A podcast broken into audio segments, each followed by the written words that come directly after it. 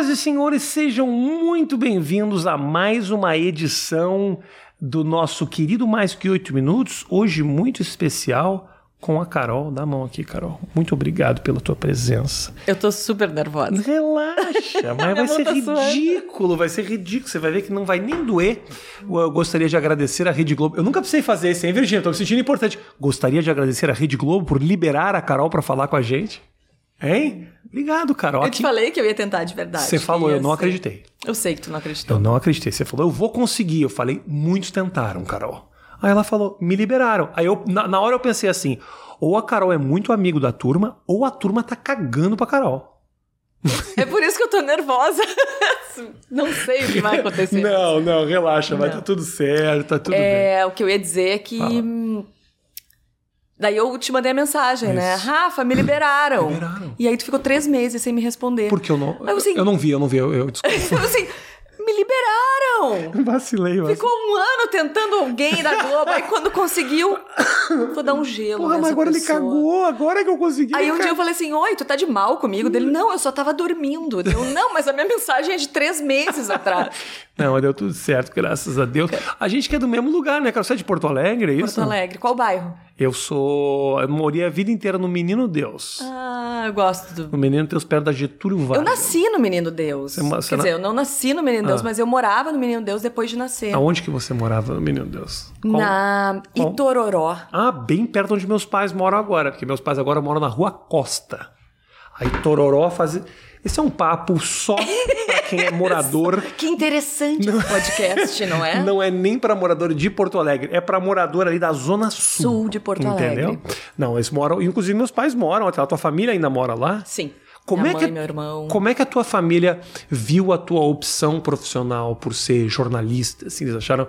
Porque a gente é conhecido, né? A profissão de jornalista como uma profissão de. Uma profissão ótima. De né? Morador de rua, basicamente. É, uma profissão de um futuro brilhante, Um futuro brilhante. Uhum. seguro, né?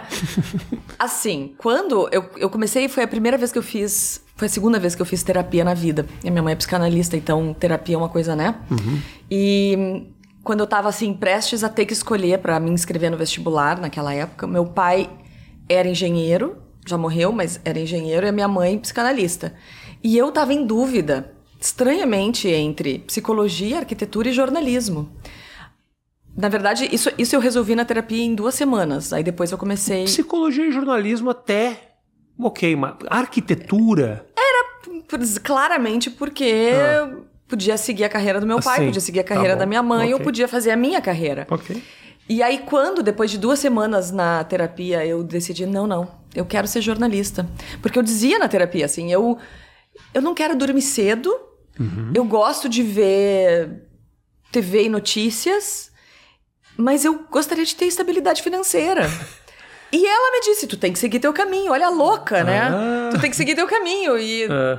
e aí, eu um dia cheguei em casa e falei: não, decidi, eu vou fazer jornalismo mesmo. E aí, a minha mãe ficou muito triste. Eu duvido que ela vá assumir isso, mas ela ficou. Tá. Me- ela tentava me convencer, assim. Porque eu dizia assim: mãe, é que tuas colegas, vocês são todas um padrão. Isso. Bege, cinza. É. Não feio, são muito elegantes, mas eu não sou. Não usaria taier. Eu não usaria taier. Eu não sou essa pessoa. Aham. E ela dizia: não, mas eu tenho colegas louquíssimas. Queria me convencer. E eu, tá, mas não vai ser. Tá. E o meu pai ficou meio triste também, mas. Mas você se atraía por notícia, por ser. Por essa, por essa coisa do, do jornal, o telejornal, porque a vida de jornalista você está envolvido, às vezes, com coisas extremamente pesadas. é, Uma pessoa que é de Porto Alegre, provavelmente uma família classe média, o seu pai, um arquiteto, quer dizer. Então, assim, Engenheiro. não, engenheiro não era, não, não, não era uma pessoa que estava vivendo o dia inteiro os problemas mais absurdos da, da, da, da, da cidade.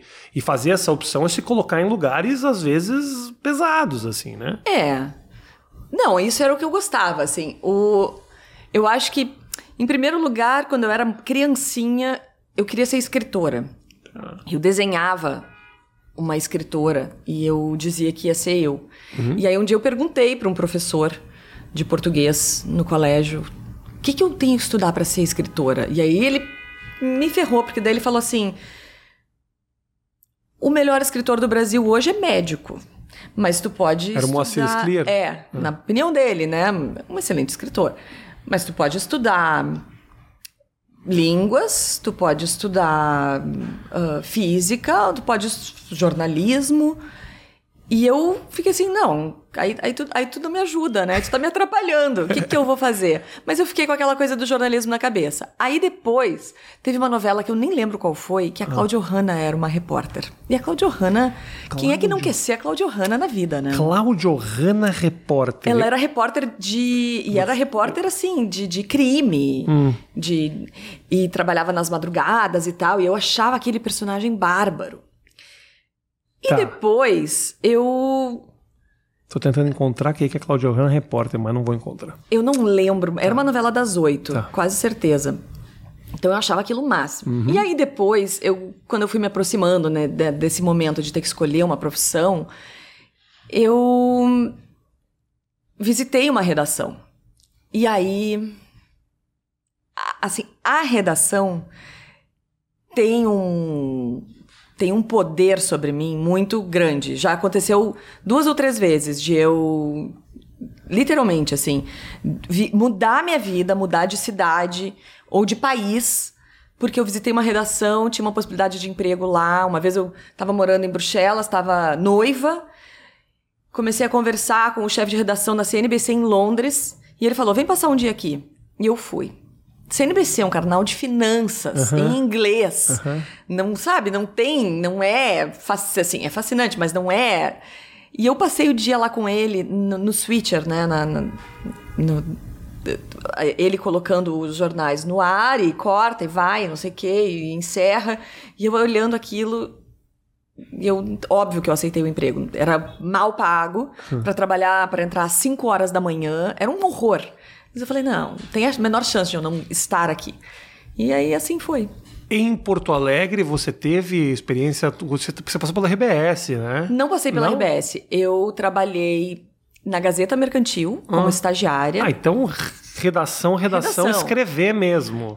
O meu primeiro estágio, né, meu primeiro emprego foi na Rádio Ipanema. E eu tenho muito orgulho disso. A Rádio Vamos Ipanema continuar pra- com o nosso podcast gaúcho, né? A Rádio Ipanema, eu, vou- eu sou o tradutor para assuntos gauchescos. Rádio Ipanema é uma rádio jovem eh, de Porto Alegre que tocava rock and roll, que tinha uma galera descolada. Os sotaques mais pesados do bairro do Bonfim era ali na Ipanema. É, tinha que ter um sotaque Isso, ser contratado. Uhum. pra poder falar no ar. E o slogan era Rádio dos Loucos. Era exatamente. Aí eles queriam dizer que eram loucos porque eram os artistas, Uhum, né? Mas era todo mundo meio louco mesmo. e eu comecei. Como é que eles iam procurar patrocínio, né? Chegava, batia na Coca-Cola. Oi, eu sou da Rádio dos Loucos. Você pode E- botar uma grana Bom, na nossa é, rádio? Infelizmente a Ipanema fechou faz alguns anos.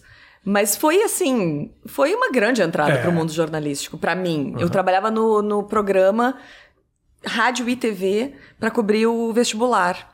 E foi demais, foi muito legal. Primeiro, meu primeiro semestre de faculdade, eu no fim do semestre consegui esse estágio e foi maravilhoso porque eles anunciaram de manhã. Eu ouvia a rádio sempre, de- o tempo todo, mas ah, eles anunciaram: a gente tá, tá procurando um estagiário, quem tiver interessado, sobe aqui, deram o endereço, uma da tarde. 15 para uma eu tava lá. Eu, o Sandro e a Flávia. A gente chegou nesse.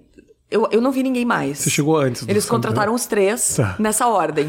assim, os- esses três É. ridículos que chegaram aqui, que querem, não era nem um salário mínimo, era realmente muito baixo, assim. Aham. E era a melhor coisa do mundo. A gente tinha passe livre no Bar Opinião. Então, a gente. Bar assisti- Opinião, pra quem não conhece. a Opinião é o bar jovem descolado onde as bandas mais legais tocavam. Poxa, Paralamas. E eu não ia no É. show do Paralamas grátis, eu ia no show do Paralamas lá dentro. Isso. Sabe? Era muito Credenciada, legal. assim. É, É, é. assim. Oi, Herbert. né? E não tinha preço isso. Que ano era isso?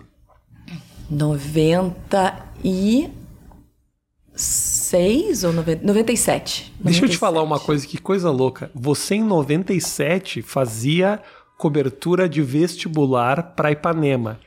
Eu, em 97, fazia um programa chamado TVE Vestibular. Eu também cobria vestibular. Gente, a gente, era, a gente era. Como é que é? Rivais, rivais. Era, Rivais, É, maravilhoso. Na TVE eu fazia um programa de vestibular que eu editava, fazia todo inteiro. Eram, boletins, assim, que a gente fazia durante o vestibular e tal. Que como era o cara. bacana. é, bem no mesmo tempo, eu fazia isso, um programa. Foi o primeiro programa que eu apresentei, assim, 97. Mas olha a diferença, né? Tu apresentava o programa. Eu era estagiária do cara que apresentava. Mas eu não era muito diferente disso, não. A única diferença é que não eu era na rádio e era na TV, então eu acabava aparecendo. A TVE era, a TVE, pra quem não sabe, Esse podcast tá ruim. é, um, é um Vai podcast. ser a pior audiência. É um podcast não vai. Podcast tem, tem legenda. É, é como se fosse. É a cultura do Rio Grande do Sul. É a TV Cultura, é a estatal. Isso. Que é a TVE, que também tem TVE no Rio de Janeiro. Então a TVE era um lugar onde os jovens Era. se metiam e quando via o cara tava na frente do E vídeo. saiu muita gente bacana de Muita lá. gente. Muita gente. Muita gente que depois estourou, veio fazer coisa, foi fazer coisa em São Paulo. E, obviamente, ninguém saiu tão bem sucedido que veio trabalhar para Globo em Nova York. Você faz ideia do tamanho disso, assim? É muito grande. Pensa em você naquela época. É, não, não. Eu, eu tenho momentos assim que eu olho pra aquela Carolina de 18 anos com medo de ser jornalista porque não ia ter segurança financeira, etc. E é legal, assim, eu fico, eu fico feliz. Porra! Eu fico feliz. Genial. Eu lembro que tinha um. Eu, eu vou repetir pra minha filha o que meu pai dizia, que era: não importa o que tu vai fazer, tu tem que escolher o que tu ama, porque só assim tu vai fazer bem e vai te dar bem. E eu, ele me dizia isso e eu dizia: ai, Papinho. não entendeu ai, nada papinho. ainda da vida, né? Mas É, é isso. eu vou acabar repetindo isso pra Frida. É basicamente isso. É. Porque para quem faz, ou pelo menos na minha época, não sei se o sonho hoje em dia é esse, né? A mídia mudou muito, obviamente, a maneira de se comunicar mudou muito. Mas na minha época, lá atrás, você ser correspondente da Globo em Nova York ou no- em Londres. ah, era o máximo. O Não, Pedro era- Bial era, era- O Pedro Bial era. Eu que tinha um livro, um livro do Pedro Bial contando as experiências dele de correspondente internacional. Era um grande sonho, assim. E aí, quando eu tava na faculdade, ah, teve uma palestra ah, de um correspondente da Globo, que me fugiu o nome agora, e as pessoas, os colegas perguntaram quanto você ganha? E ele respondeu. Ele respondeu na época 20 mil reais. E quando ele respondeu aquilo, eu pensei assim, imagina, tava trabalhando em Ipanema ganhando 120 reais. Aham. Eu pensei assim, bom, então alguém ganha dinheiro Aham. nesse mercado. Não, não, não vou pra sempre, sabe, não ganhar alguma coisa. E, e foi muito bacana, assim, aquela palestra, ver aquela pessoa ali, e aí toda a história do Caco Barcelos, que veio de Porto Alegre, que tem toda a história, foi taxista, e foi isso e aquilo, não sei o quê, e hoje é aquele cara, e na época ele era correspondente mesmo. Então, ah, realmente, era o grande sonho. Eu acho que hoje, sem querer desmerecer, diminuir nada, as coisas são um pouco diferentes, assim, né? Porque a gente tá ocupando um lugar que era do Paulo Francis, né? Assim. E eu não me sinto, assim, esse personagem, essa, sabe? Mas. Mas sim, é. Eu tô feliz, tô muito feliz onde Mas eu tô. por que você não sente que tem essa correspondência, assim? O que, que você acha que você é comparado ao Paulo Francis? O Paulo Francis, pra quem não sabe. Só, agora tem que imitar ele. Ahn, eu não sei. ah, porque quando eu ah, comecei a pensar mais seriamente em fazer jornalismo, eu era aquela espectadora do Manhattan Connection, sabe? Eu era aquela. ah, sei lá, tinha 15 anos e estava prestando atenção nisso, e lendo o livro ah, do Caco, lendo, sabe assim, tentando me colocar no lugar dessas pessoas. Então, para mim, eles são muito, muito maiores. Mas, Carol, você tá aqui, você tá aí, Carol. É, Tô você- toda vermelha aqui. Não, você não, você, não cons- você não consegue se ver nesse lugar, mas você é isso. Você ocupa esse lugar. Eu sei que tem uma relação de admiração. E eu acho também que. Na... Eu acho que é diferente. Eu acho que a- a- o que eu acho que é diferente é o seguinte: na época, a audiência era outra. O a não existência das redes sociais transformava tudo que estava na Rede Globo em muito maior. Ou tudo que estava na TV, de qualquer forma. Hoje, poxa, quando eu assistia Manhattan Connection, tinha TV a cabo, mas era, sei lá, devia ter 40 canais, 50 canais. Sim. Quantos canais tem na nossa TV hoje? Quantas pessoas assistem TV? Aí se tu vai pra internet, é um. Assim. É aquela discussão. Existiria um outro Michael Jackson hoje no mundo? Existiria uma outra Madonna no Sim. mundo com tanta horizontalidade? Não sei, a gente não sabe, né? Às vezes desponta Lady Gaga, às vezes desponta alguma coisa, Anitta, mas é, é num grau diferente. Mesmo Sim. quem chega lá, e, e tudo bem, não tô dizendo que. Então, assim, a, o, eu acho que eu sinto um efeito diferente, sabe? Não, ah, e eu não sou famosa. Eu sou, eu sou uma correspondente muito discreta, porque até acontece das pessoas assim no Brasil, aqui mais raro, mas assim até acontece. Tô no avião, ah, eu conheço você e tal, Carol, lá lá lá, mas eu não sou uma celebridade, zero, não sou. Mas foi algo que em algum momento você buscou? Não. Mas ah, eu vejo colegas sendo. E eu não sou. Sendo o buscando, você fala. Ou buscando, ou simplesmente sendo. Ou assim. aconteceu. O, o Guga, olha o Guga. O Guga é um fenômeno. A Andréa Sadi. A Andréa Sadi é um fenômeno. Vai olhar quantos seguidores ela tem. Uhum. Ela, sabe assim, ela é um. Hoje ela é uma celebridade, além de ser uma excelente jornalista. Eu não acho que eu seja uma celebridade. Não sou uma celebridade. Eu sou uma jornalista que tenta fazer bem o que faz. E, né, às vezes. Às vezes marca um gol, às vezes chego perto, mas estamos aí. E eu, e eu noto essa diferença, assim. O Paulo Francis era uma celebridade. O que você acha que transformou, por exemplo, o Guga Chakra numa celebridade? Porque realmente ele ficou muito grande na época. A pandemia acho que fez muito bem pra ele. Aquele cenário tosquíssimo, né, com um livro, tem um livro, sempre tem um livro atrás dele.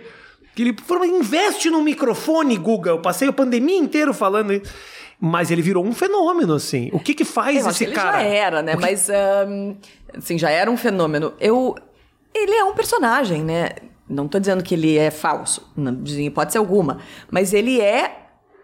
Eu acho que a televisão, ou qualquer rede social, na verdade, ajuda muito se você for marcante, né? Então, um cabelo descolorido, um cabelo bagunçado, ah, uma sobrancelha forte, a voz, né? A William Bonner tem uma voz que se entra aqui e falar boa noite, todo Sim. mundo ouviu, entendeu? Ahn, e aí eu acho que tem muita gente, eu acho que eu tô nesse grupo, que não é que seja. ah, que não é que não tenha personalidade, mas é mais gente como a gente, é mais. Eu sou mais normal, não sei. Não é e que eu acho que isso também gera uma identificação de quem tá do outro lado muito grande. Você precisa. Acho que gera id- identificação, mas não gera. Buzz. É, Entendi. não gera buzz e. hum, as pessoas lembram menos. Talvez até olhem pra minha cara e digam, já te vi em algum lugar. Isso acontece bastante. Aham. Oi, tudo bom? A gente se conhece. Será que eu morava no edifício, mesmo edifício que ela? Sabe assim? É Mas, amiga da minha tia? Você não é a Natália? tipo isso, que mas não estudou no colégio coisa... Notre Dame? É, Entendi. eu acho que é isso. Mas a. Mas você. ah, A gente estava falando lá atrás, na tua busca de, de virar jornalista.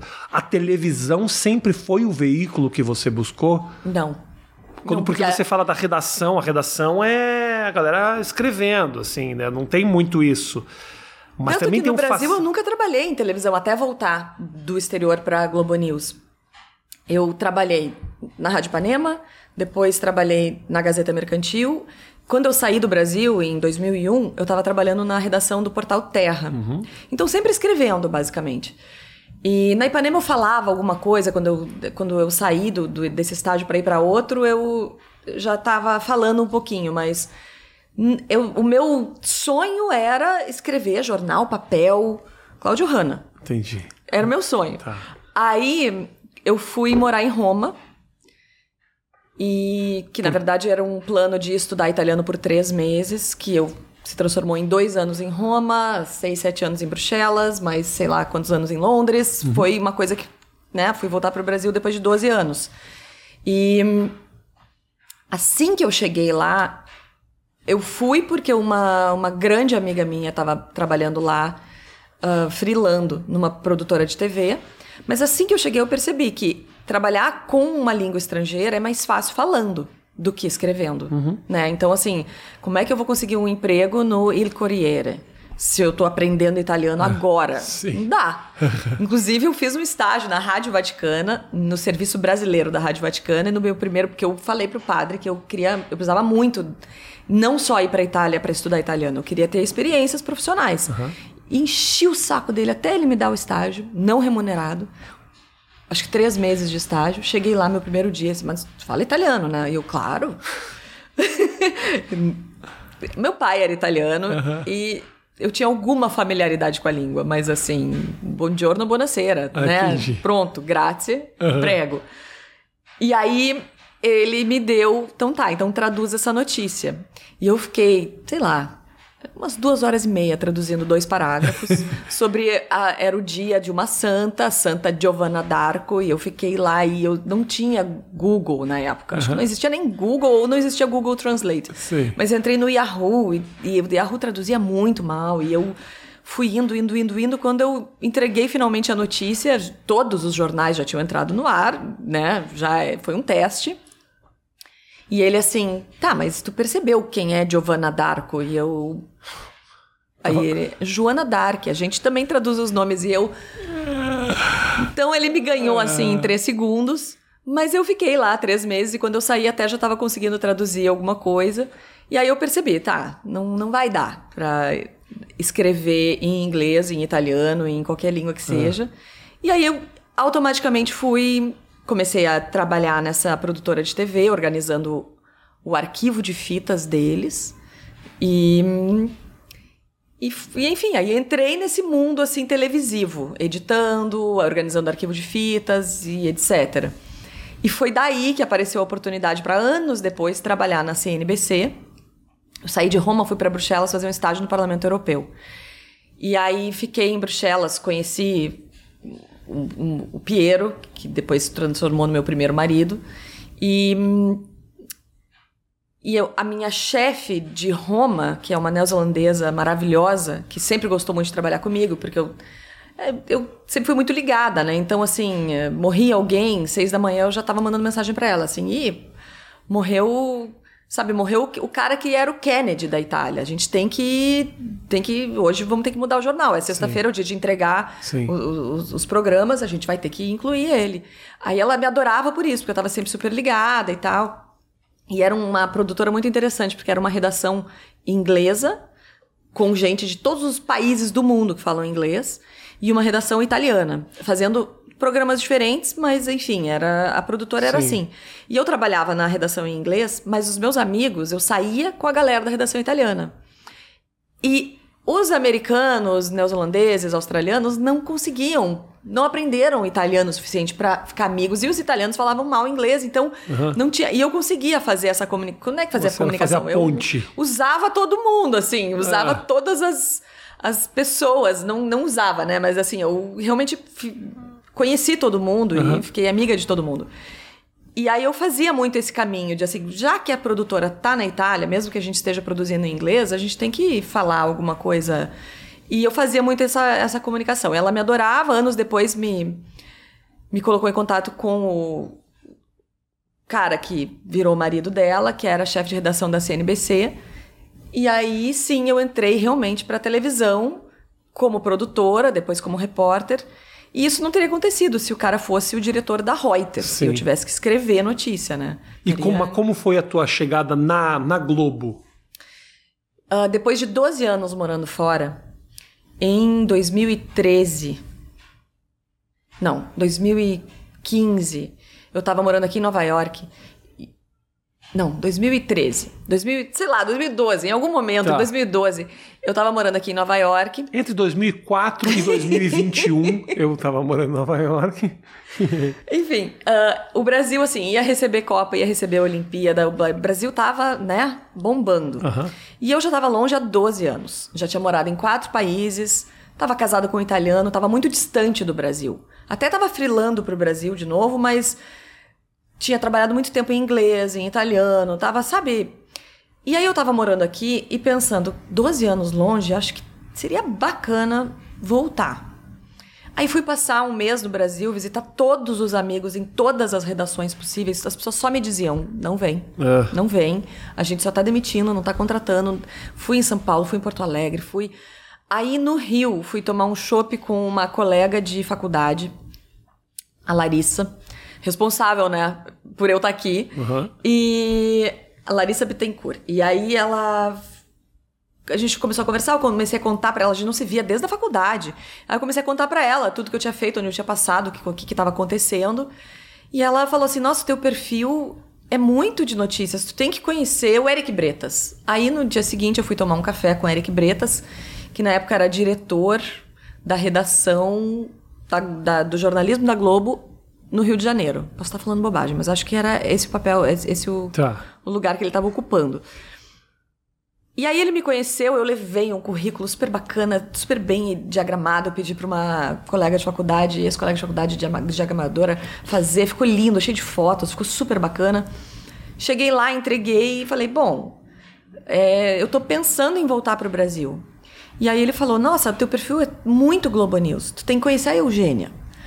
Aí a Eugênia me recebeu no dia seguinte e eu cheguei lá e falei: Bom, o Eric disse que eu tinha que te conhecer, a gente começou a conversar, em 15 minutos ela falou: Você tá contratada. Aí eu assim: Não, não, eu moro em Nova York.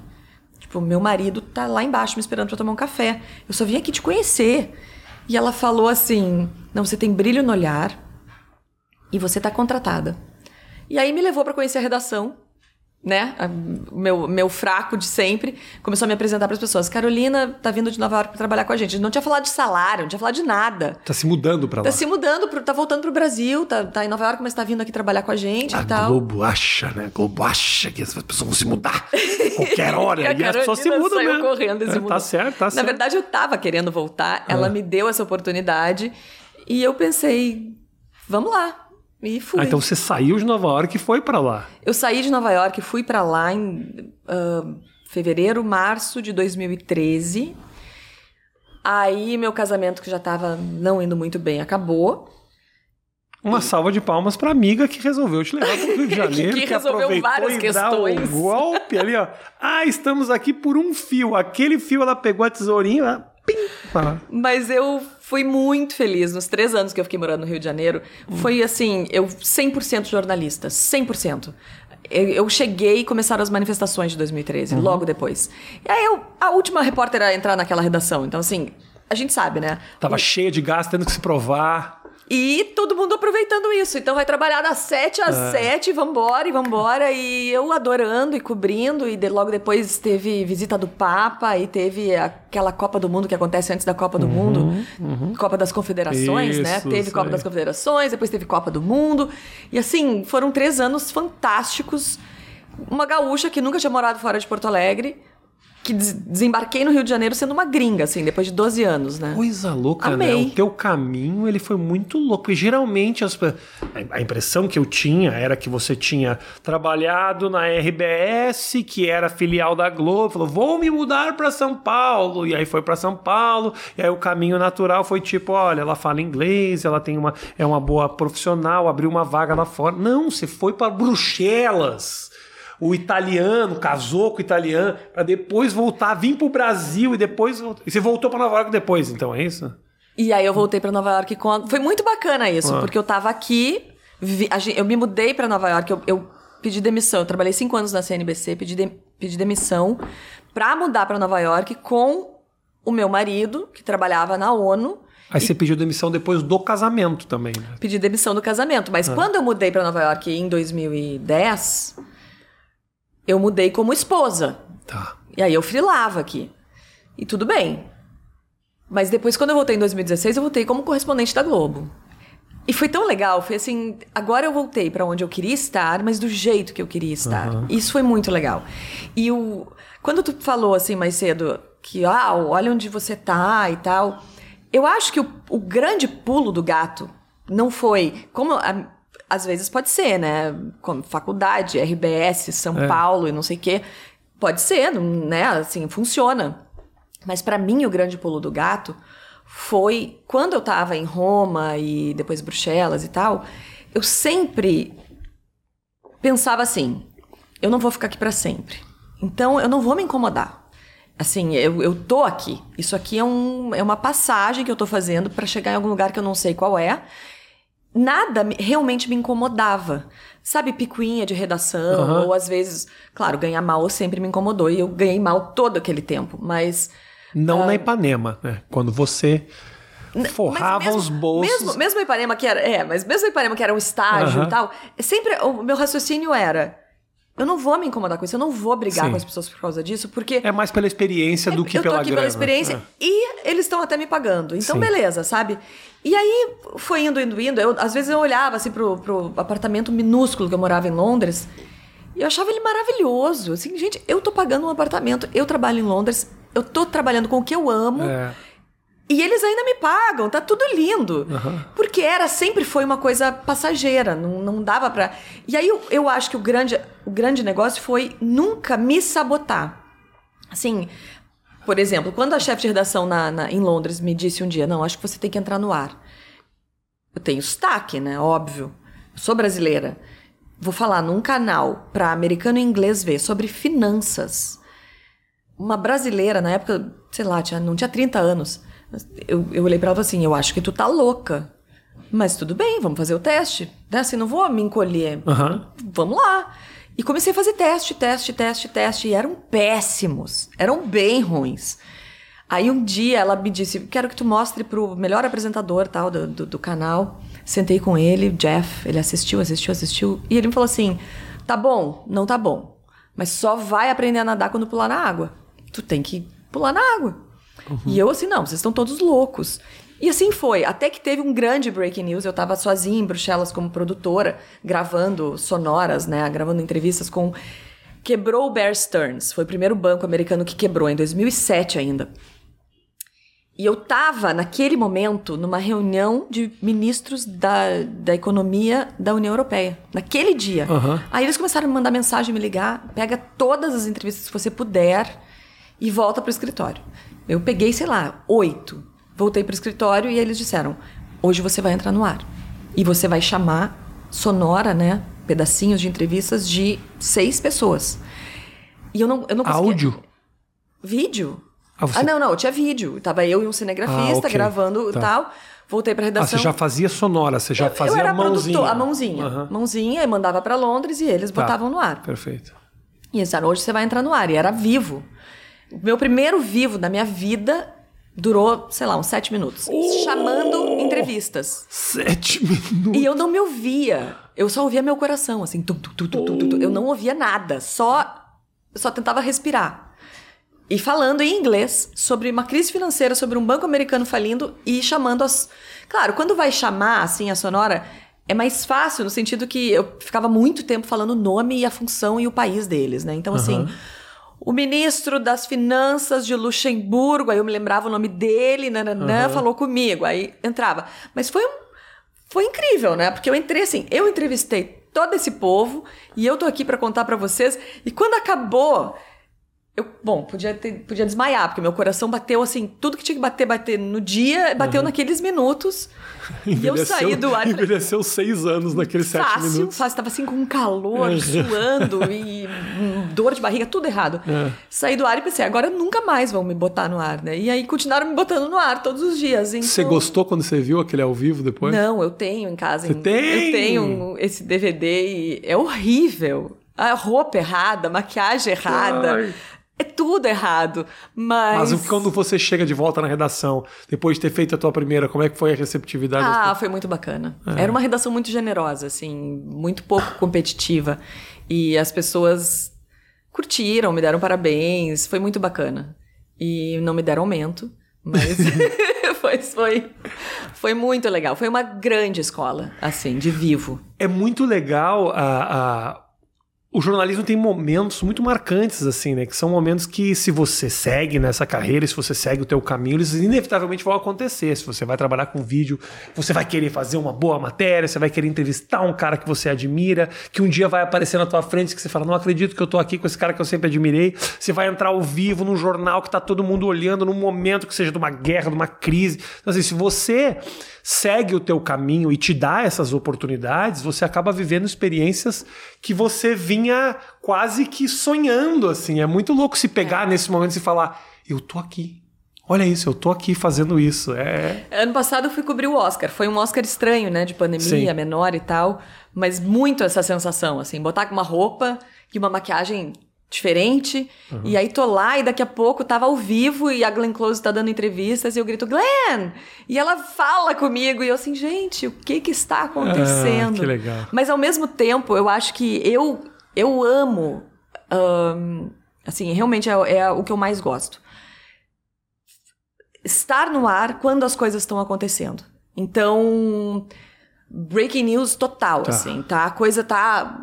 É um incêndio, ou é um acidente, ou é um ataque, ou às vezes é coisa boa também, Uhum. pode ser, né? Oscar, pode ser. E, e tá narrando o que tá na minha frente, o que eu tô vivenciando, o que eu tô vendo as pessoas sentindo. E às vezes é um desastre, né? Assim, eu- eu- algumas coberturas longas assim que eu fiz de rua, eu adoro ser repórter de rua. Ah, muito tristes, tipo um menino que levou um tiro de 5 anos, que levou um tiro de fuzil na cabeça, e daí no, no dia seguinte, Páscoa, manifestação das mães do Complexo do Alemão. E aí a polícia chega, e aí tem né, briga, tem eh, violência, e eu tô ali no meio.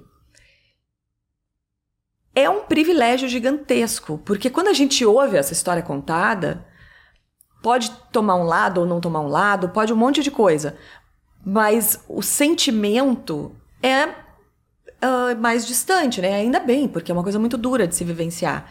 Mas eu gosto de estar lá e vivenciar aquilo. Eu, eu me sinto muito humana quando eu vejo aquela mãe daquele menino chorando e, e a polícia chegando e tentando que as pessoas saiam da rua e aí as pessoas não saem porque tão putas, porque tão cansadas, porque isso tá sempre acontecendo. E aí a polícia também perde a paciência. E aí é para mim é assim, é muito legal cobrir o Oscar, mas é muito legal viver o mundo, né, da todo, o mundo é complexo e viver toda essa complexidade para mim é um privilégio gigantesco. Essas experiências, vendo essas questões todas, elas te transformam pessoalmente também? Sim, muito.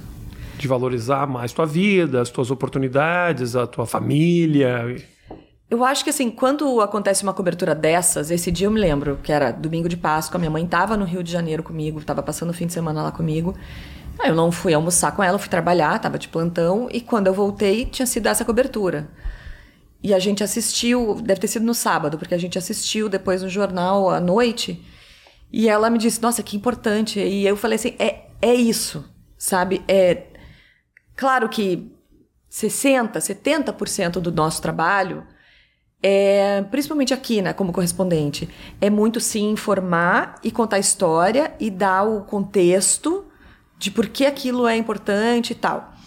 Mas tem esses momentos que conta muito estar no lugar e passar alguma coisa que não é tão óbvia, que não é, tu não vai ver só na imagem e na foto, Aham. que é o A sensação de quem tá vivendo aquilo. é.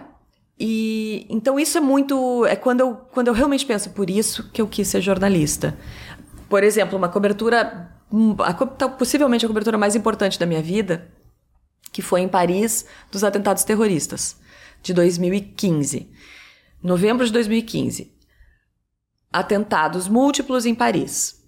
E aí a gente começou uma cobertura. Eu estava no estádio onde um dos terroristas se explodiu. E estava de férias, mas comecei a trabalhar. E trabalhei vários dias nessa cobertura. E em algum momento eu entrevistei o dono, um, marroquino, dono de um restaurante pequenininho, ah, em Bruxelas, no bairro onde alguns desses terroristas saíram, o que está preso até hoje. Ahn, entrevistei ele e ele conhecia os meninos. É, e falou, não, eles frequentavam aqui, a gente viu, eles eram magrinhos, maconheiros e bebiam, e aí a gente foi vendo, a evolução é sempre a mesma. Eles param de beber, começam a malhar, vão ficando fortinhos, aí a gente já percebe que eles estão fazendo parte de algum grupo e tal, e alguns deles vão se radicalizar a ponto de efetivamente criarem riscos, né? Se transformarem em criminosos. E aí ele disse: Mas eu entendo esses meninos, não tô defendendo eles, mas eu entendo eles, porque eu sou marroquino. Esses meninos nasceram aqui em Bruxelas, mas eles são marroquinos. Nunca foram tratados como belgas.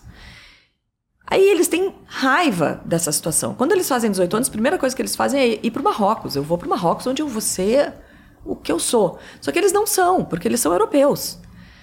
E quando eles chegam lá, eles não conseguem ser parte daquela comunidade, daquela cultura 100%. Então eles voltam muito frustrados, sem pertencer lá, sem pertencer aqui, e eventualmente eles vão encontrar um grupo do qual eles querem pertencer. E às vezes esse grupo é um grupo radical, violento, que vai exigir que eles matem ou organizem um crime. Então, assim, humanizou toda a questão. E eu fiquei pensando, eu não estou aqui para defender terrorista, não é isso. Mas se a gente não entender a raiz do problema, a gente vai continuar simplesmente é, né, juntando corpos e, e fazendo é, monumentos e tentando prender terrorista antes deles Sim. atuarem e não vai resolver o problema, que é um problema social, econômico social. Então, quando eu consigo entender e explicar isso, aí eu ganhei o dia. Aí eu, aí eu tô feliz. O que que faz um bom correspondente internacional? É curioso. Muito curioso, não cansa, não se acomoda, e é, é uma coisa engraçada, né? A gente tem que estar tá super informado do que está rolando no Brasil e tem que estar tá super informado, quase local aqui, né? Uhum. Eu digo quase porque quando vira local mesmo, eu acho que daí já é ruim. Tem que continuar com aquela curiosidade, assim, que. Externa, um pouco. É. Porque senão o teu olhar fica de dentro da cidade, você acha as coisas mais interessantíssimas que só interessa para você. Primeiro, isso. E segundo, perde um pouco daquele hum, do que, que pode ser curioso para o brasileiro. Uhum. Assim, que, que pro, pro americano é óbvio, mas. E aí, quando a gente está vivendo aqui, pode virar óbvio, mas pro brasileiro ainda é uma coisa curiosa, né? Então tem esses dois lados. Pode Sim. ser uma coisa que seja só. Ah, Manhattan Hand, tá, legal, mas. Né, assim. Legal para quem? É, legal para ti que mora aqui e vai é. ter o Manhattan Hand, né? É. Pra... E mas, por outro lado, uh, continua vendo alguma coisa que pode ser curiosa para quem não é daqui. Eu, eu, nunca vou esquecer quando eu aprendi como é que se dá gorjeta num pub inglês, que eu morei alguns anos em Londres. E, aí, e eu morei anos lá antes de ler num livro de sociologia, a sociologia do pub.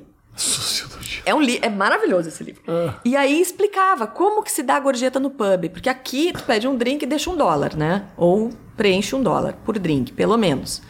Lá não, lá isso é muito americano. Eles são muito mais sofisticados do que isso. Uhum. Então tu pede uma pint e tu diz pro, pro, pro que tu tá no balcão, pediu a pint e diz, and one for you, né? Oferece para ele. Ele gentilmente não vai retirar o preço de duas cervejas. Ele vai retirar uma e meia. Ele vai retirar só meia para ele. E ele não vai beber ali na hora. Raramente isso vai acontecer. Mas daqui a pouco, tu tá lá curtindo, ou no balcão, ou na mesa. Aliás, no balcão as pessoas podem vir conversar contigo, na mesa não. Tá. Ninguém vai te incomodar. E o cara que tá atrás do balcão vai fazer o seguinte: vai estar tá com uma pint ou uma meia pint e vai fazer. E tá te agradecendo. Então o cara passa bebendo a noite inteira, é isso? Talvez Mas ele... o dinheiro dele, gente. Paga o cara, dá dinheiro Mas se cara. todo mundo dá Rafa Pint e ele tomar uma, ah. tudo bem, entendeu? Não existe Entendi. trabalhar no pub e não tomar, né? Ele Imagina. toma, né? Tem que tomar. Mas não é lindo isso. Eu achei. É. Quando eu aprendi. é eu, uma etiqueta. Eu comecei né? a ir no pub só para fazer, para ah. ver se era real. E é real, comprovado. Então, isso, pro inglês. Nossa, aqui nos Estados Unidos. Tem a menor graça. Aqui nos Estados Unidos, você chega, você senta, você pede uma cerveja que a gente dá conta, fala, vaza. já bota água. Já bota. Mas isso é Manhattan, tá? No Brooklyn não fazem isso, ah, não. é? É. Vou te convidar. Aqui é impressionante. Não. Você entra no restaurante, você acabou. Você deu a última garfada que já vem com a conta, fala, tá, é, tá, obrigado. Às vezes você ainda tá comendo e a conta já tá ali, impressionante, né? Impressionante, cara. Impressionante. Ah, é muito difícil me acostumar aqui. Aliás, é muito louco você falar isso, né? Você precisa manter um olhar externo da realidade americana e traduzir pro brasileiro as coisas que são interessantes para eles. Que a gente acha, né? A gente é, que quer a gente que acha né? isso. Que às vezes também não são, mas às vezes assim, o jornalismo não pode ser só quantas pessoas morreram na guerra da Ucrânia hoje, né? Não Sim. pode ser só a inflação dos, é. né, americana. Primeiro, o mais legal da correspondência internacional é que tem que sempre dar contexto. Isso eu acho mais legal. Porque muito mais legal do que dar a notícia é pensar como dar a notícia para ela ser bacana e compreensível e fascinante para o outro. E isso eu aprendi com a minha chefe em Londres. O que você está falando é a coisa mais fascinante do dia. Não interessa. Não é. Muitas vezes não é. Uhum, uhum. Mas você tem que achar que é, porque senão ninguém vai prestar atenção. Então, assim, não é todo dia que Jeff Bezos perde 20 bilhões de dólares, e isso de fato é fascinante.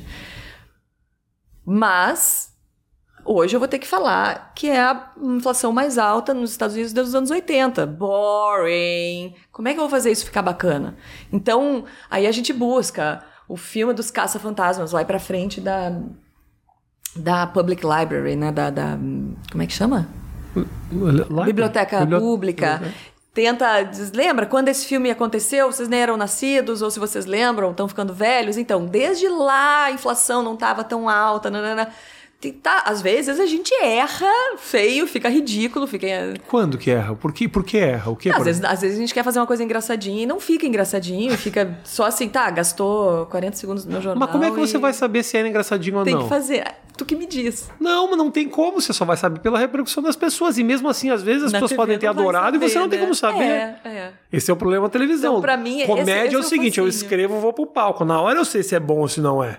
A televisão você fala e lá na frente um dia um cara te conta: Nossa, adorei o negócio do Caça-Fantasmas. Aí você É, fala: Pô, você é. gostou mesmo? Mas aí esse é o lado chato de correspondente, né? Que a gente tem menos esse contato. O assim. feedback, né? É, assim, no Rio eu me lembro de um dia estar fazendo compras no, no supermercado, saí do trabalho, tô no supermercado e veio uma senhora e me disse assim: Nossa, eu te imaginava muito mais alta. E eu, desculpa. desculpa, a senhora me reconheceu, assim, felizona. E ela, sim, eu assim, posso tirar um selfie com a senhora pra mandar pra minha mãe, que a senhora me reconheceu. Literalmente, assim. Você.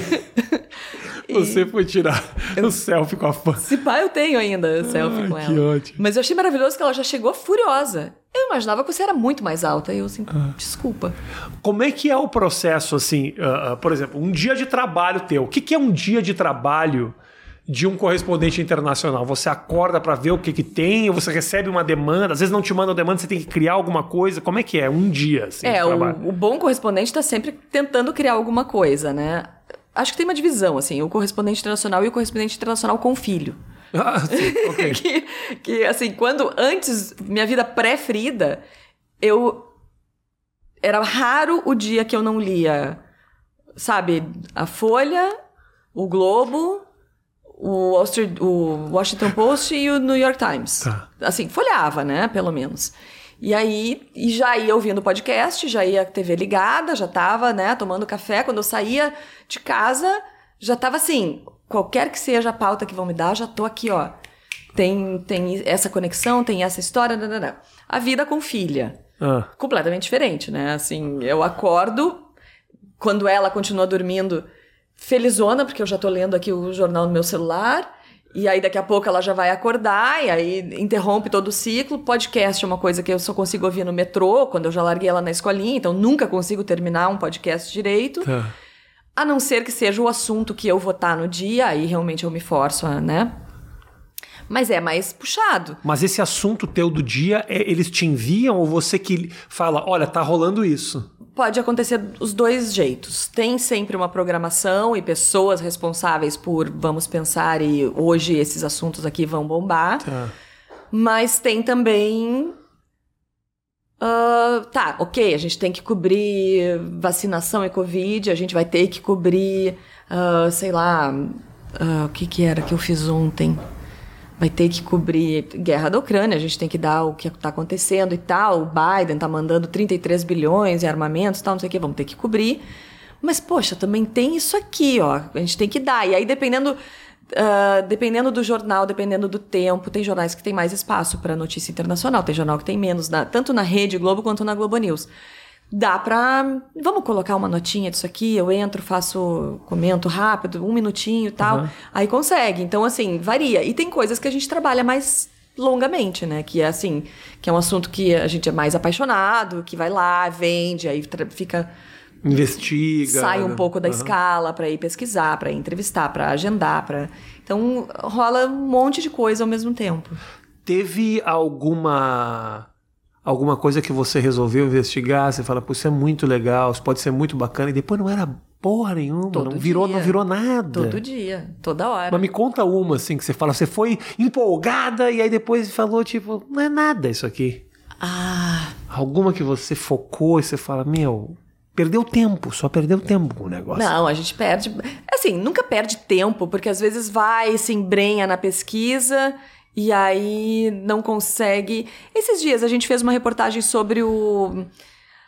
a- resultados ou reações psicológicas da guerra, de quem tá na guerra. E aí a gente fez várias entrevistas e a, a- a ideia nem foi minha, foi do meu chefe, mas era assim, vamos, vamos investir, vamos fazer e tal. O VT ficou super legal. Assim, eu consegui, depois eu pensei e fiz uma conexão com a Anne Frank, então assim, as crianças da guerra, os refugiados, aí entrevistamos um psicólogo que é especializado em refugiado e trauma de guerra. Então foi, foi super, ficou super legal, mas depois nenhum jornal queria dar. Porque assim, tem uma fadiga de Ah, guerra, porque é um assunto muito duro mesmo, né? E assim, a vida no Brasil já tá dura. Então assim, às vezes E essa matéria não é essa factual, matéria não era, não seja, era factual, não é era pesada, feliz. É. É. Então, assim, demorou até a gente conseguir emplacar ela num jornal. Então, isso acontece. Ou às vezes a gente acha que é uma pauta incrível. Nossa, esse chefe agora que tá fazendo espuma de. Ah, cuspe de rato, e, sabe assim? aí a gente acha que aquilo é incrível, quando a gente vai ver, nem é tão incrível, nem é bom, nem tá vendendo, nem. Nada. Entendeu? E aí, tá, deixa pra lá, não vamos seguir, não vamos fazer. É, então é, é isso. O... Hoje em dia, cara, assim. A tecnologia mudou muito também o trabalho do correspondente internacional, né? Hoje em dia, você consegue com essa coisinha aqui, coisa, uma coisa incrível. Você entra ao vivo de qualquer lugar com uma qualidade super legal. Nos Estados Unidos, então, tem 3G até dentro do metrô, quer dizer, que é um negócio absurdo isso.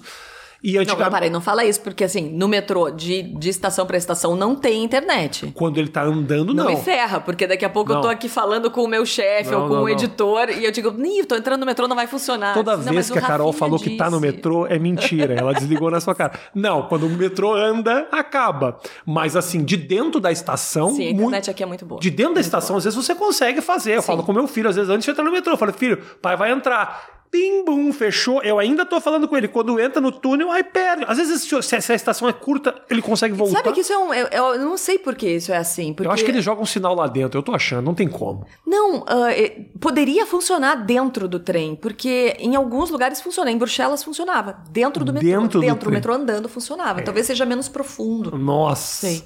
Mas então, assim, você tem condições hoje e isso, ah, isso facilita o teu trabalho ou acaba te dando mais trabalho? Ah, os dois, mas eu acho maravilhoso, porque eu, esse, esse orgulho eu levo. Eu fiz o primeiro VT de Jornal Nacional 100% com celular, que foi nesse estádio na França. Aham. Então, esse, esse, esse eu vou botar Que no ano era isso? 2015. E, claro, tava ali 30% de bateria. O negócio rolou. Eu não sei o que tá rolando, que eu tô tentando ir embora do estádio e tá um caos. Tá. E as pessoas estão descendo pro gramado. Aí me liga a Nara, uma. Na época ela era produtora da Globo News, hoje ela já é. Já boto em pauta no ar e tal. Me liga e me diz: Carol, você tá em Paris? Tipo, viu no Instagram, né? E eu tô, tô no estádio. Ela, então você vai entrar no ar agora. Eu assim, "Oh, beleza, mas o que que tá acontecendo? Ataques terroristas múltiplos, ou múltiplos ataques em Paris. Aí eu, vamos lá. Já tinha acontecido, né, em janeiro, isso era novembro, já tinha acontecido Charlie Hebdo em janeiro, então a gente já sabia que isso poderia acontecer. Aí, entrei no ar. Entrei no ar, telefone, falando com a Leilane e tal, tá? Quando eu saí do ar, me ligou uma editora do Jornal da Globo, que eu não conhecia, e disse assim: quanta bateria você tem? E eu, 30% dela assim. Então, para e filma tudo. Grava tudo. Porque daqui a pouco vai acabar sua bateria e a gente precisa desse material. E eu comecei a gravar, gravar, entrevistei, não sei o quê, passagem, tudo, né? E isso foi o meu VT, que o o meu primeiro VT no Jornal Nacional, abrindo o Jornal Nacional do dia seguinte. Então foi assim, ali aquele, aquele dia foi bacana. Aquele dia depois eu tomei uma cerveja. Foi. E é e é isso, é o telefone, é a comunicação, é, ser é ser possível fazer mais com muito menos. Sim. E numa circunstância daquelas vale a pena a perda de qualidade, de- Claro. de, tudo, porque era muito único estar ali naquele momento. Eu imagino que deva ser também um conflito dentro da própria televisão, do tipo assim, o quanto de má qualidade a gente consegue descer para colocar algo no ar, porque a imagem é importante. Eu acredito que isso também deva ter mudado muito dentro das emissoras, né? Tipo, cara, Não, é pandemia, né? é boa a imagem, então vamos. Porque antigamente eu lembro, pô, que era super não, ó, filmou, tá um pouco fora de foco, já era um tudo um todo É, não, às vezes o áudio não tá muito bom, já não entra, e não cai. entra. Isso, mas isso acontece ainda. Porém, os equipamentos ficaram menores e melhores. E acho que a pandemia foi muito disruptiva nesse sentido. Pra estar no ar, as pessoas tinham que estar em casa em, em algumas situações, em muitas situações. Para entrevistar, tinha que ser à distância. E Uhum. aí não vai ficar a mesma qualidade. A imagem de apoio que a gente chama, né? Sim. Vou apresentar a fulana, não sei o que. era- Não tinha mais imagem de apoio, porque Sim. a imagem de apoio é todo mundo igual, no mesmo lugar, Isso, né? isso. Com aquela cara de saco cheio. E então, isso mudou muito. E As estragou imagens de muito. apoio de, de sonora dentro de casa é sempre uma bosta, né? Sim. Porque tá ela falando com você, aí o cinegrafista, vou, agora continuem conversando que eu vou fazer umas imagens. aí pega ela assim. falando de lado. É, o jornalismo tem umas. tem algumas coisas que são uns vícios. O né? jornalismo de TV, né? Jornalismo de TV, de TV, É. que são coisas que você fala. Tem matérias muito previsíveis, assim, que todo ano elas são absolutamente iguais e até hoje não mudaram. Vai falar de inflação, começa com Dona Maria comprava o Tomate. f- tomate em junho, tantos tomates. Aí corta pra ela falando: Não, realmente, em junho a gente enchia a bolsa, mas hoje com a inflação, aí volta ela: Hoje olha aqui o que, que dá. Ó, ela mostra a bolsa, tem dois tomates dentro. É a mesma coisa sempre. E outra coisa que eu não entendi, que aí você vai me explicar, essa do correspondente internacional. Ai, ai, ai. Às vezes rola um negócio assim: desabamento em Honduras. Desabamento em Honduras com mais de 200 vítimas numa construção. Vamos agora ao vivo em Nova York com Jorge Pontual. Meu Deus do céu, poderia estar em Osasco. Ele não precisava estar em Nova York. Por que, que ele entra de Nova York para falar de Honduras? Me explica isso. Bom, a, a resposta óbvia e rápida é: a gente precisa de alguém que entre nesse assunto agora. Estando fora do Brasil, teoricamente a premissa é: algum correspondente vai entrar, né? A não ser que seja. Não, não ser que seja, não. Estando fora do Brasil, em teoria, vai Quando ser. é de fora, alguém de fora vai falar. É, Ah, tá. mas assim, tem a questão da língua, né? Teoricamente, quem tá baseado fora fala mais línguas e isso tem um fundo de verdade, tá trabalhando mais com agências e jornais ah, em outra língua. Ah, olha só, tinha uma explicação para isso. Isso é verdade. Tô o cara tem todas as, as as. AP, ele está em, ele está em contato Não, com. claro que os editores de Inter no- na redação no Rio de Janeiro, São Paulo, também estão lendo a AP a Então Reuters em poderia. inglês, em poderia espanhol. tranquilamente ser ao vivo da Vila Leopoldina, em São Paulo, Poderia. Jorge. E na pandemia aconteceu muito isso, né? A pandemia aconteceu, poxa, um negócio acontecendo aqui do lado, em New Jersey, e eu tava no meu apartamento no Brooklyn porque a gente não podia sair, né? Então, assim, aconteceu. Vo- É possível fazer, mas é chato pra caramba, É, né? essa- é. Então, assim, eu acho que a televisão tem, tem. Óbvio que é sempre melhor estar no lugar onde as coisas estão acontecendo, mas ah, também tem uma questão de não ficar chata, porque se tu botar a mesma pessoa lendo, pode, tu pode fazer um jornal que a mesma pessoa lê o jornal do início ao fim, Aham. com a mesma voz, no mesmo lugar, É. e vai cobrindo de imagem. Tudo, né, nota coberta. Vai cobrindo de imagem. Sim. Ué, pode fazer. Não tem problema. Vai É, ser baratíssimo. Uma pouca agilidade, né? Vai ser, mas a gente vai desligar na É. mesma hora, não dá. E a outra questão é que é a seguinte, é o, o contexto, né? Em geral, quem tá fora em, em qualquer correspondência tá mais atento, assim, quem é o governante de Honduras? Não faço a menor ideia, mas assim, ah, tu tá mais atento nos sei lá, no, no balanço do, do- da América Latina, na- na- sabe? Então, talvez por aí. E muitas vezes é questão de escala. O jornal vai entrar no ar, fulana do Rio tá com tal coisa, fulano de São Paulo tá com tal coisa, fulana de Minas tá com tal coisa. O Jorge Pontual, que tá nesse jornal, tá fraco o fa- o factual americano, mas Honduras tá pegando. Vamos pedir pra ele falar de Honduras. E ele vai falar de Honduras. Ah, Jorge Tem essa Pontual, questão. que inclusive acho que mora aqui perto, que outro dia cruzou comigo lá naquela avenida. Mora perto, mora aqui perto mesmo.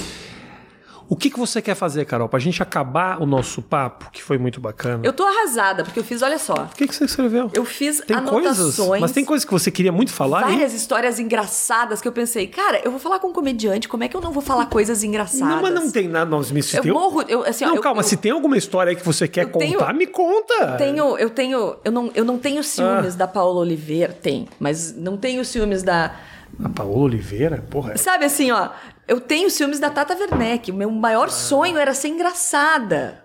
Mas, Carol, tem. É bom ser engraçado, não é?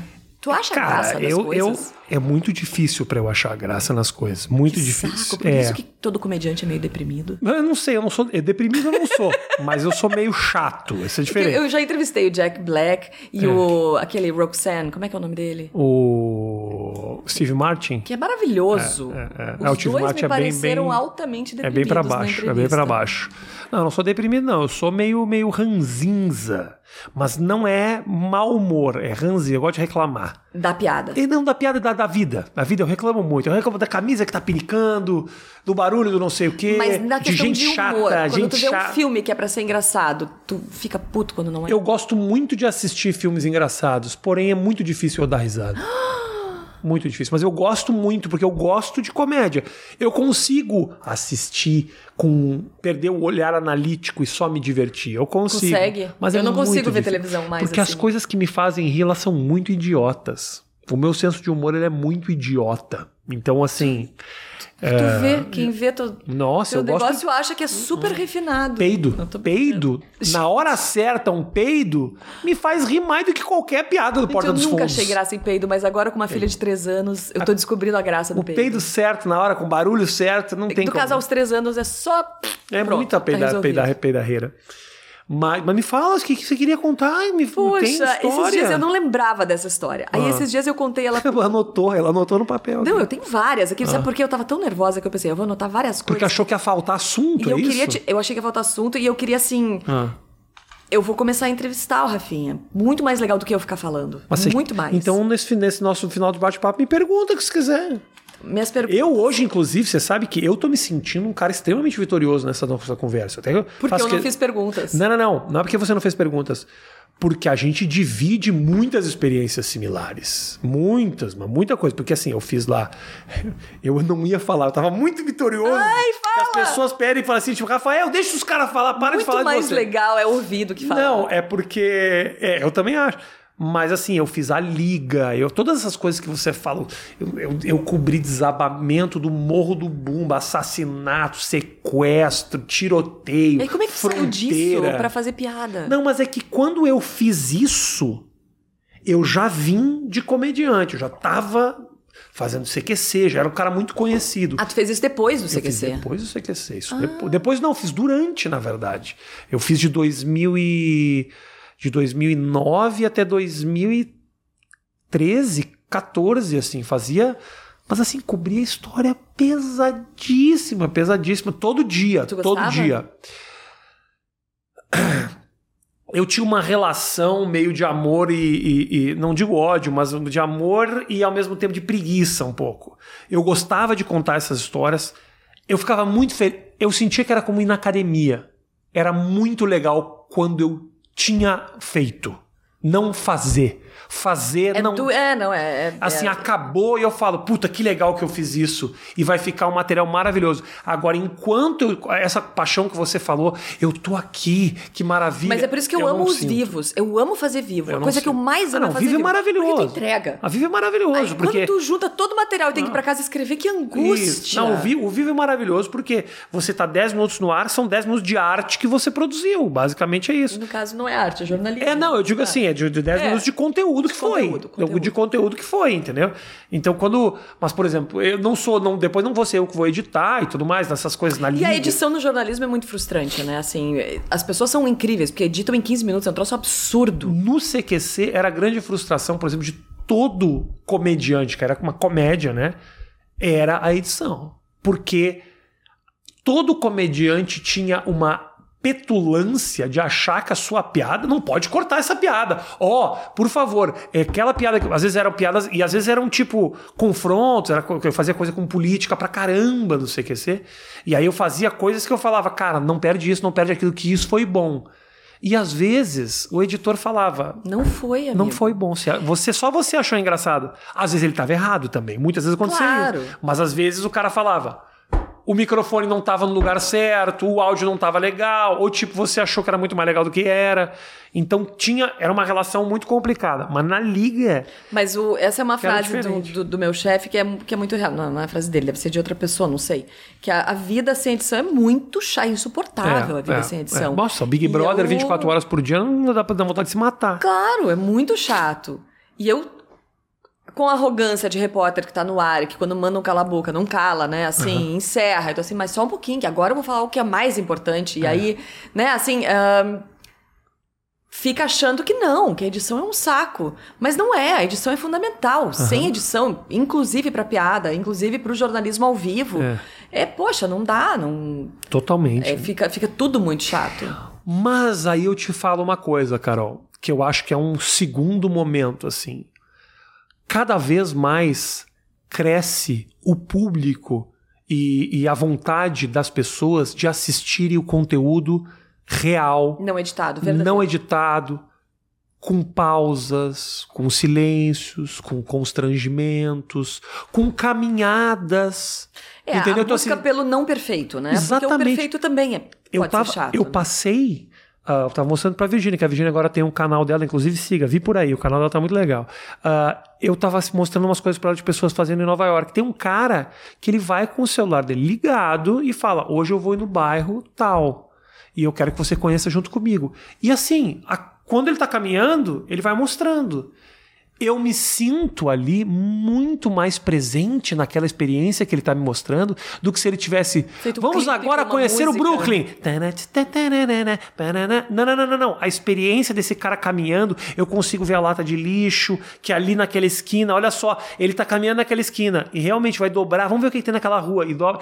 Então, assim a relação. Ele é um Google Maps de quase pessoa. isso, quase isso, mostrando as coisas e puta, pergunta para um cara onde é que tem um restaurante legal aqui. Então é uma experiência que esse cara tá tendo e rola muito isso. Então é um, é um momento interessante de você entender essas outras linguagens, porque a gente está muito habituado a tirar o silêncio, o respiro, porque tudo tem que estar tá na cara das pessoas. E as pessoas já não estão mais. Isso é um golaço, por exemplo, do The Daily, que é o podcast do New York Times, que é possivelmente a grande virada de podcast de notícia, né? Realmente começou já muito bem, só cresceu. E o cada vez que ele vai entrevistar alguém, tem um momento de o telefone ti, ti, aí a pessoa atende. Ah, agora não vou poder falar. Ele deixa. Uhum. E é muito bacana, é porque assim, tu vê assim, claro que é um charme, né? Uhum. Mas mas não é proposital, é real. É, assim, não, não foi não foi encenado, encenado. aconteceu mesmo. E eu não sei nem explicar o, se aquilo dá mais credibilidade ou dá mais humanidade. Aproxima, né? Aproxima muito. Cara, eu vou te falar, eu tive um talk show na televisão. Toda noite eu entrevistava pessoas na televisão aberta. A identificação que as pessoas têm com isso que a gente está fazendo aqui agora é uma identificação que eu nunca tive na televisão. Uhum. Porque é uma conversa de uma hora. Hoje você me contou. Teve uma hora que você estava. Olha, olha só. Teve uma. E às, às, vezes rola a cabeça do cara da televisão, né? Teve uma hora que você me contou, eu perguntei para você, como é que você começou no jornalismo? Você me contou de um amigo que aí você falou com um amigo que falou: não, você tem que conhecer Fulano, depois você tem que conhecer Fulano. Não, aí, aí depois que eu almocei com esse cara, ele falou: vai conhecer Fulano. Eu pensando, isso é muito legal você contar. Sério? Se eu tivesse eu na televisão. Nossa, ele vai cortar isso não, não, não, não, não, nunca vou cortar. Isso aqui não corta, isso aqui vai do jeito Ai, que tá. Meu Deus. Mas então, assim, se eu tivesse na televisão, eu já tava assim, tipo. Foda-se que mandou falar com fulano, com fulano, com fulano. Vamos lá. Não, não, não. É legal saber. É legal porque no meio disso tem a tua descrição. A pessoa que está ouvindo está seguindo um cara que você conversou com outro. Então é um é real. Mas sabe, as pessoas, os estudantes de jornalismo ou sabe quem às vezes é estudante de colégio ainda e escreve para mim ou hum, sei lá, perguntando como é que eu faço para ser correspondente internacional. Eu assim, bicho, não sei. Isso assim, tem muitas coisas, elementos que me colocaram aqui, não é, não é tão simples. Mas o que eu digo é, aprenda inglês, aprenda li outras línguas ainda. Uhum. Se eu faço cinco com português, né? Então quatro além de português. Tem que aprender línguas, porque tu vai precisar de jornal, de agência de notícia, falar com pessoas em outras línguas. Então assim, não adianta querer ser correspondente internacional se não falar inglês, se o teu passaporte não tiver em dia, com o maior número de vistos possíveis, e se tu não gostar de viajar, viajar do tipo, vai para casa e vai pro aeroporto e agora, e se tu não tiver um, sabe, um tesão, um tesão. por essa parada, uhum. vou descobrir esse lugar. Esses tempos, meses atrás, eu fui para Guiana, Bolsonaro ia visitar a Guiana, a mãe dele morreu, então ele não chegou na Guiana, foi num país, ia pra Guiana, não, não foi. E eu pensei, quando mais eu iria na Guiana, sabe? Que incrível. A gente foi lá, passou 24 horas e voltou. Mas, poxa, né? É, cheguei cansada, cheguei uhum. sexta, meia-noite em casa. Sim, mas. Poxa, sabe? Então, assim, tem que ter isso. Não adianta, eu quero ser correspondente internacional para morar em Nova York. Não vai, não vai rolar. É. Vai, vai ser perrengue, não é vai é curtir. Aí, né? Mas é isso, assim, às vezes é bem básico que tem que fazer. Às vezes é literalmente ligar pro colega de faculdade e dizer: Tô no Rio, vamos tomar um chopp? Aí vai tomar um chopp, o que que tá rolando? Tá. Sabe assim, é, às vezes é o... Às vezes é, é seguir, viver, é só viver. Seguir as pessoas que você... Uh, assim, uh, adora, sabe? Que você queria ser ela, seguir, imitar e, sabe? É isso. Assim, eu não, não sei, não tem a, a receita. E não se sabotar, né? Porque a gente gosta muito de se sabotar. Assim, a gente brasileiro gosta muito de. Poxa, eu cursei URGS em Porto Alegre. Quando eu saí para ir morar em Roma, eu mal falava inglês, não falava italiano, falava espanhol de ter passado férias em Bariloche. Sabe? Tem que se botar, tem que se. É, não eu, se sabotar, é. porque não quer dizer que quem fez Harvard seja melhor. Claro que não. Teve coisa, recebeu alguma coisa melhor? Muito provavelmente. Mas vai se submeter a passar por um monte de perrengue para chegar em algum lugar? Talvez, talvez não sei lá, sabe? Assim, sempre onde eu passei, sempre gostaram muito de garra. Assim, não nunca neguei fogo pro trabalho, sabe? Nunca. E isso acho que contou muito mais do que falar inglês perfeito, Sim. em vários momentos. Então, é isso. É, no fim, o meu pai tinha toda a razão. É amar o que faz pra se dar bem no que faz. E Sim. demora. Foi assim, é muito legal me ver aqui hoje e dizer, ah, olha lá, ela tá lá em Nova York, nananã. Só que Poxa, meu primeiro trabalho foi em 97. É. Eu me mudei para cá em 2016. É coisa bacana. E até chegar aqui, as contas não fechavam muito. É. Então, assim, minha mãe pagava minha terapia quando eu tava no.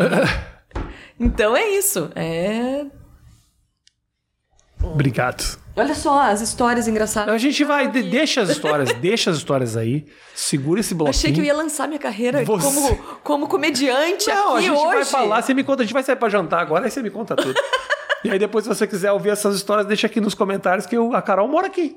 Entendeu? Eu já, eu já não tenho lá muitos convidados em Nova York. Se você gostou desse, pede um segundo, melhor ainda. Oh, pede aí. Pede aí.